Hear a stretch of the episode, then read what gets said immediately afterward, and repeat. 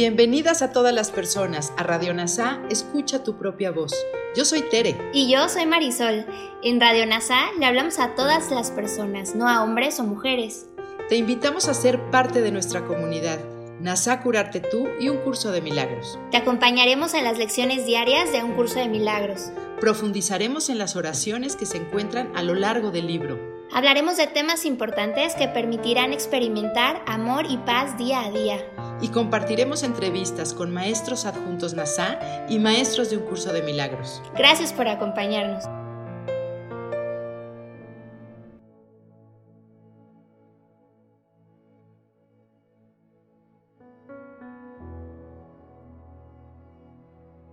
Comenzamos. Término 5 del libro de ejercicios. ¿Qué es el cuerpo? El cuerpo es una cerca que el Hijo de Dios se imagina haber erigido para separar parte de su ser de otras partes. Cree vivir dentro de esa cerca, para morir a medida que ésta se deteriora y se desmorona, pues cree estar a salvo del amor dentro de ella. Al identificarse con lo que considera es su seguridad, cree ser lo que ésta es. ¿De qué otro modo si no podría estar seguro de que permanece dentro del cuerpo y de que mantiene el amor afuera? El cuerpo no perdurará. Sin embargo, para él eso supone una doble seguridad, pues la temporalidad del Hijo de Dios es la prueba de que sus cercas funcionan y de que están llevando a cabo la tarea que su mente les asignó. Pues si su unidad aún permaneciese intacta, ¿quién podría atacar? ¿Y quién podría ser atacado? ¿Quién podría ser el vencedor? ¿Quién la presa? ¿Quién podría ser la víctima? ¿Quién el asesino? Y si él no muriese, ¿qué prueba habría de que el eterno Hijo de Dios puede ser destruido? El cuerpo es un sueño, al igual que otros sueños. A veces parece reflejar la felicidad, pero puede súbitamente revertir al miedo, la cuna de todos los sueños, pues solo el amor puede crear de verdad, y la verdad jamás puede temer. Hecho para ser temeroso, el cuerpo no puede sino cumplir el propósito que le fue asignado. Mas podemos cambiar el propósito que el cuerpo obedece si cambiamos de parecer con respecto a su finalidad. El cuerpo es el medio a través del cual el Hijo de Dios recobra la cordura, aunque el cuerpo fue concebido para condenarlo al infierno para siempre, el objetivo del cielo ha sustituido a la búsqueda del infierno. El Hijo de Dios busca la mano de su hermano para ayudarlo a marchar por la misma senda que él. Ahora el cuerpo es santo, Ahora su propósito es sanar la misma mente para dar muerte a lo cual fue concebido. Te identificarás con lo que piensas que te ha de dar seguridad. Sea lo que sea, creerás que ello es lo que tú eres. Tu seguridad reside en la verdad, no en las mentiras. El amor es tu seguridad. El miedo no existe. Identifícate con el amor y estarás a salvo. Identifícate con el amor y estarás en tu morada. Identifícate con el amor y hallarás tu ser. Ahora, de la mano de las reflexiones de Kenneth Wapney, veremos los siguientes puntos para comprender mejor qué es el cuerpo desde un curso de milagros. Como mencionó Wapnick antes, Jesús hace algunos de los mismos puntos que hizo en ¿qué es el pecado? El cuerpo es intencional, la piedra angular de la estrategia del ego y el paso final en su plan para mantener el Hijo de Dios sin mente. Esta falta de sentido asegura que el ego estará siempre a salvo de que la mente del Hijo elige el amor antes que la separación. El resumen comienza con la imagen de una valla que vivimos. Esa valla mantiene, te, te mantiene separado, Tú tienes tu espacio físico y psicológico. Yo tengo el mío y los dos no pueden coexistir en el mismo lugar, siendo la encarnación del ego. El cuerpo proclama en voz alta que la separación es la verdad. No somos uno, sino separados, porque los cuerpos no se unen. En efecto, por razones opuestas, Jesús nos dice lo mismo. Las mentes están unidos, los cuerpos no. Además, que los cuerpos no se unieran, la unión que creemos que ocurre es solo el cumplimiento de nuestros pensamientos especiales. Esto, por supuesto, no es la unión del perdón del que habla Jesús y se refleja la culminación del cielo. Jesús ahora se vuelve hacia el doble propósito del ego al hacer el cuerpo. El ego no sabe lo que es el amor.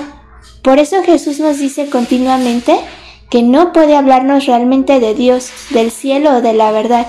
Sin embargo, el ego sabe que si el Hijo de Dios elige el amor, la individualidad desaparecerá. Este es el, medio, el miedo del ego. Su estrategia, por lo tanto, culminando en el cuerpo, es mantenerte a salvo, no del amor, sino del poder de decisión de la mente del Hijo. Así que el ego quiere mantenernos sin mente, porque si no sabemos que tenemos una mente, ¿cómo podremos cambiarla? Y si no podemos cambiar nuestras mentes, nunca podremos elegir al amor de Dios sobre el odio del ego. Su unidad sobre la separación del ego, por lo tanto, una vez que elegimos el cuerpo sin mente, nos convertimos solo en un cuerpo.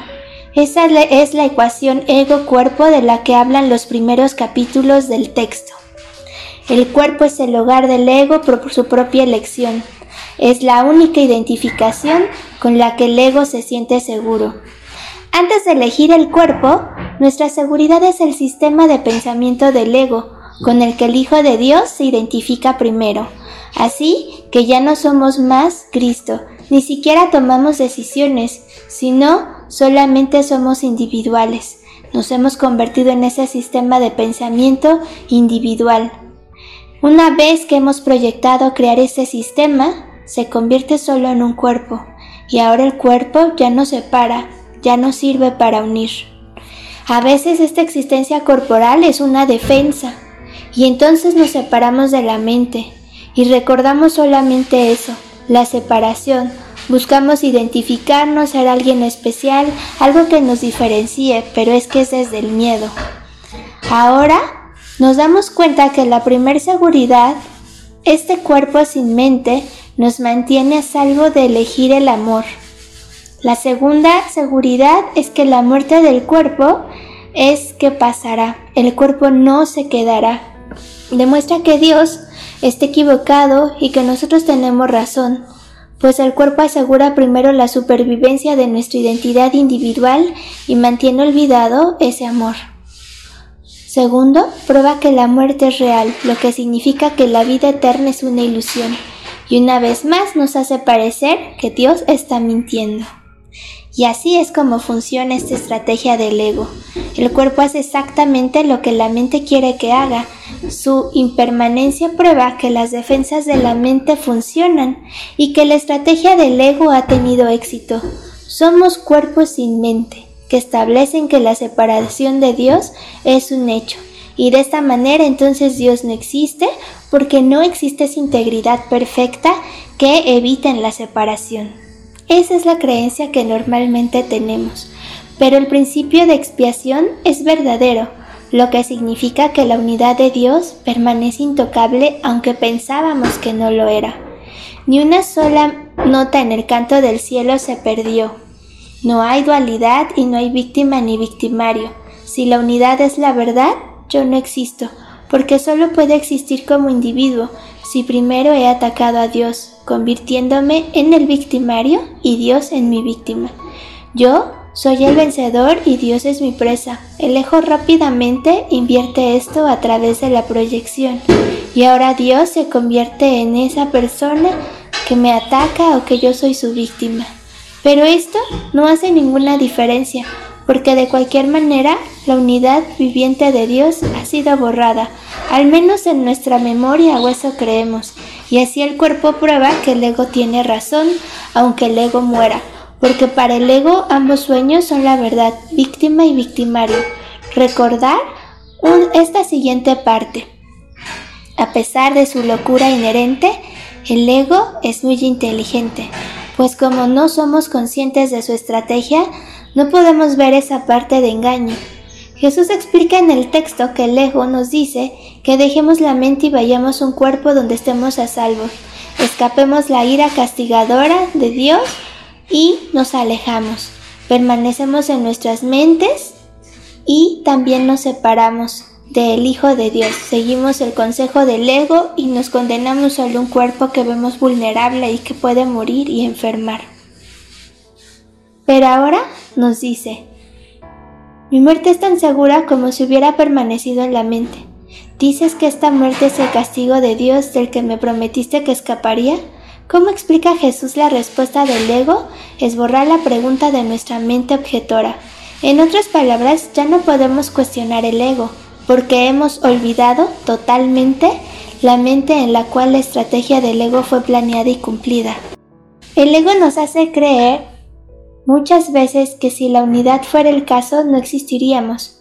Una vez que eso se establece en nuestras mentes como un patrón, lo revivimos una y otra vez como cuerpos, continuamente victimizados a los demás o victimizando a los demás, sobre todo haciendo que parezca que no están victimizando. Por paradójico que parezca, los mayores victimarios son las víctimas inocentes, porque son las que el mundo nunca sospecha. Todos somos victimarios y víctimas, los unos de los otros, porque somos partes divididas del mismo pensamiento. Una vez más, Jesús nos muestra la estrategia del ego para lo que es. Si pudiéramos verlo, nos daríamos cuenta de su absoluta locura. No solo el ego es vicioso, cruel y despiadado con nosotros y con todos los demás, sino que es una locura, parte de su plan para hacernos creer lo que es verdad y que eso no existe, y que lo que no existe es verdad. Nuestra práctica, por lo tanto, implica primero comprender los conceptos del sistema del ego como engaño y luego observar sin juicio cómo nuestras vidas diarias lo ejemplifican.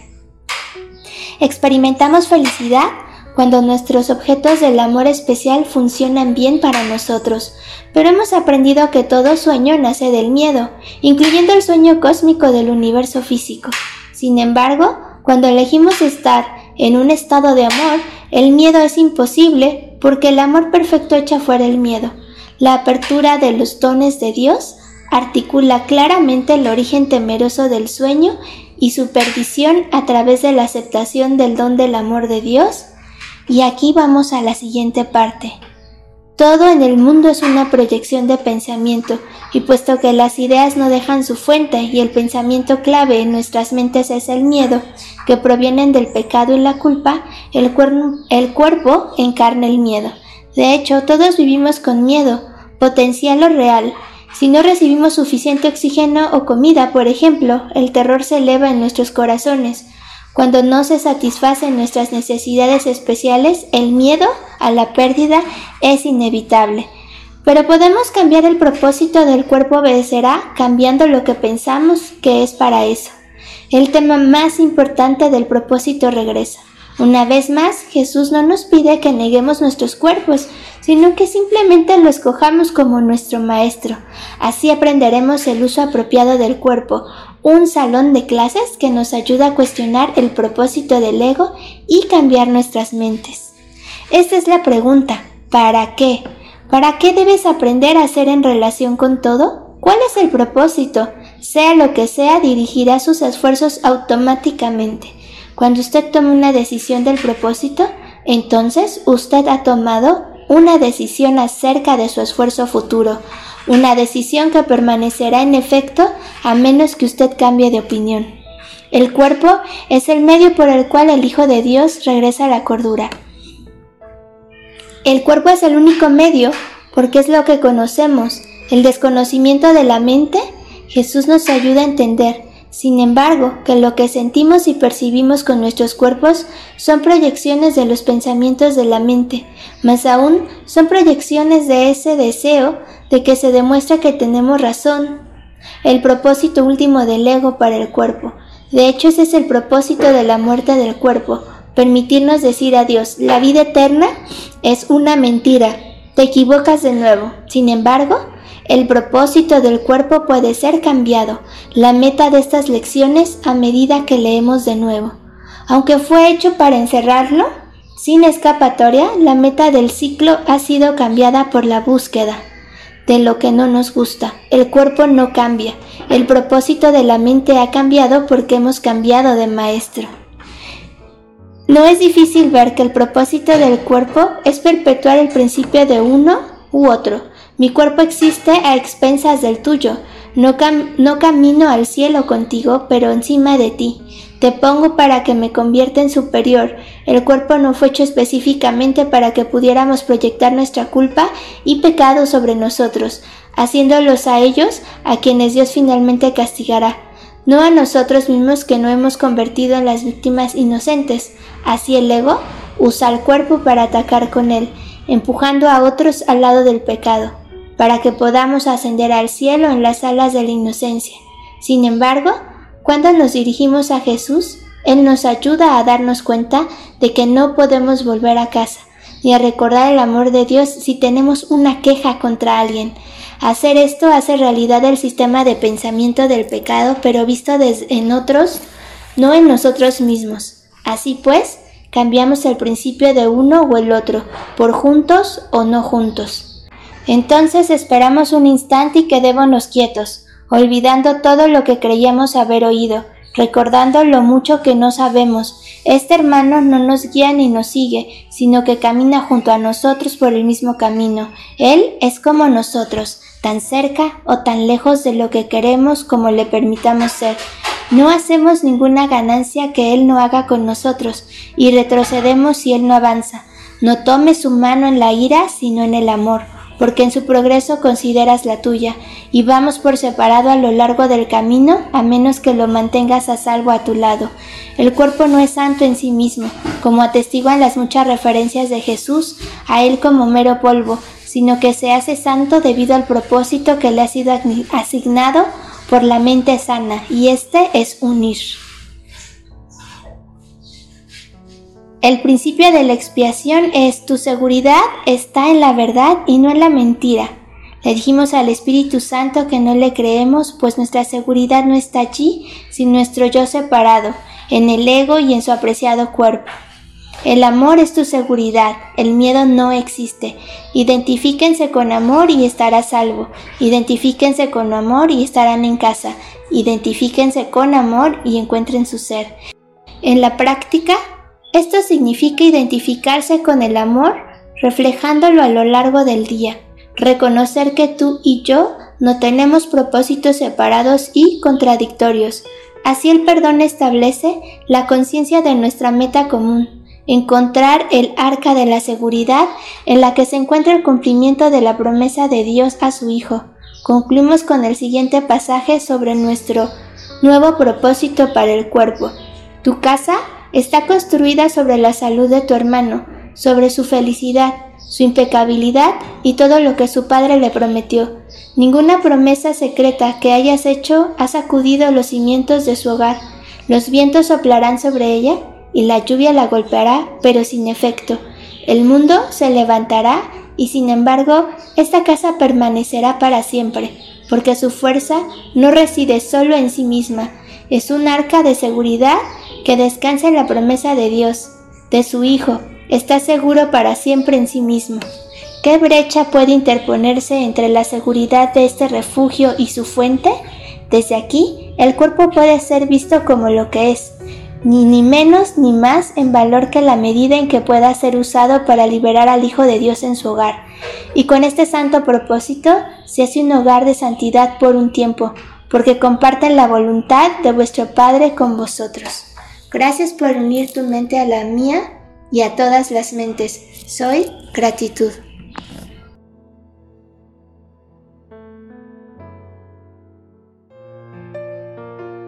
Gracias por unirte a Radio NASA. Escucha tu propia voz.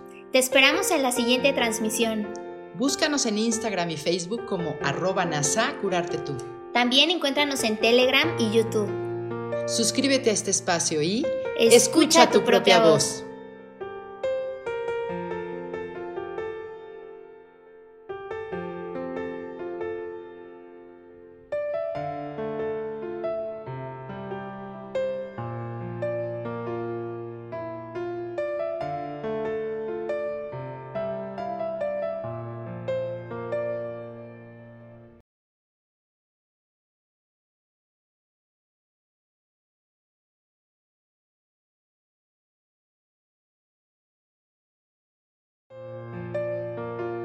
Gracias por unirte a Radio NASA, escucha tu propia voz.